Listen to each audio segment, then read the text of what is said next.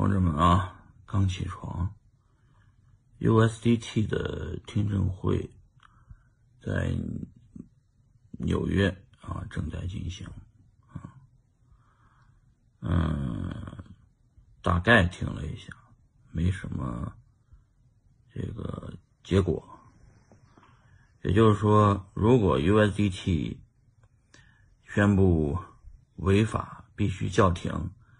那比特币肯定暴涨，因为人们会把 USDT 卖掉换成比特币，啊，那是最快的提现模式。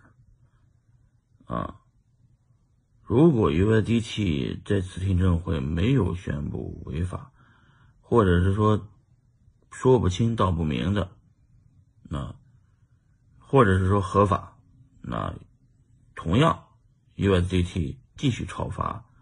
比特币还会这个暴涨，反正一句话啊，即使 USDT 出问题，其他的稳定币也会崛起。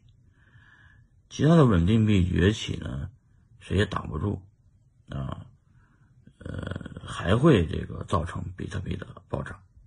总共一句话啊，比特币这个生态里边。不怕这个坏消息，怕的是没消息。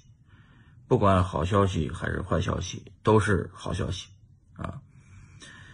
呃，这个做币圈这么多年，呃，怕的是币圈人呢，怕的是被非币圈的人遗忘啊。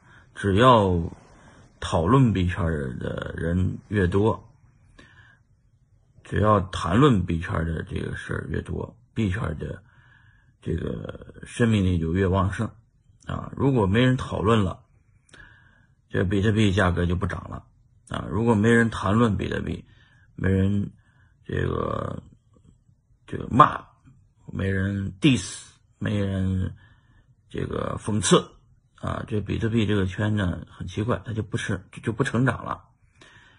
所以说，你一旦选择加入币圈，你呢最好就学这个，呃，类似于孙宇晨的模式，啊，这个大量的这个制造新闻，大量的制造讨论，啊，不管是好消息还是坏消息，都是给比特币拉盘，啊，嗯，所以说很很多人不了解币圈的整个逻辑，啊。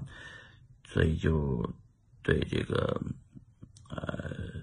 币圈不了解吧啊，不知道它是个流量生意，不知道它是个娱乐圈打法。娱乐圈啊，一天到晚的离婚，一天到晚的结婚啊，离了又结，结了又离啊。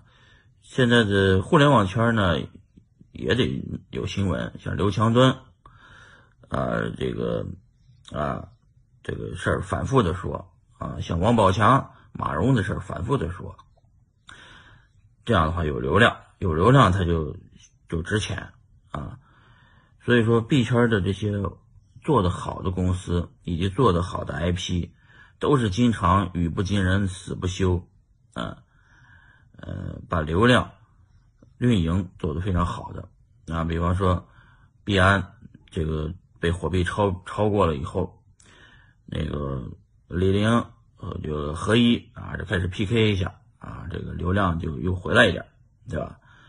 怕的是没人关注了啊。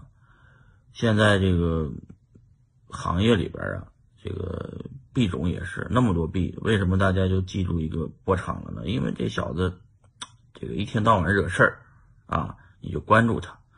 其实好多人都没有波场币啊，这个关注他的人也都没有这个币，所以呢，大家。迟早有一天，等你想起来这个币价暴涨的时候，比特币暴涨拉动所有币价暴涨的时候，你肯定会想起，哎呀，是不是应该买点这个这这个孙大骗子的币啊？啊，那那孙宇晨的目标就达到了啊。呃，所以 USDT 要感谢 USDT 啊，为行业做的贡献啊，这个持续的被有关部门关注、报道、媒体报道啊。以后币圈的同志们也经常要这么做，要吸引媒体的报道，好吧，同志们就在这儿。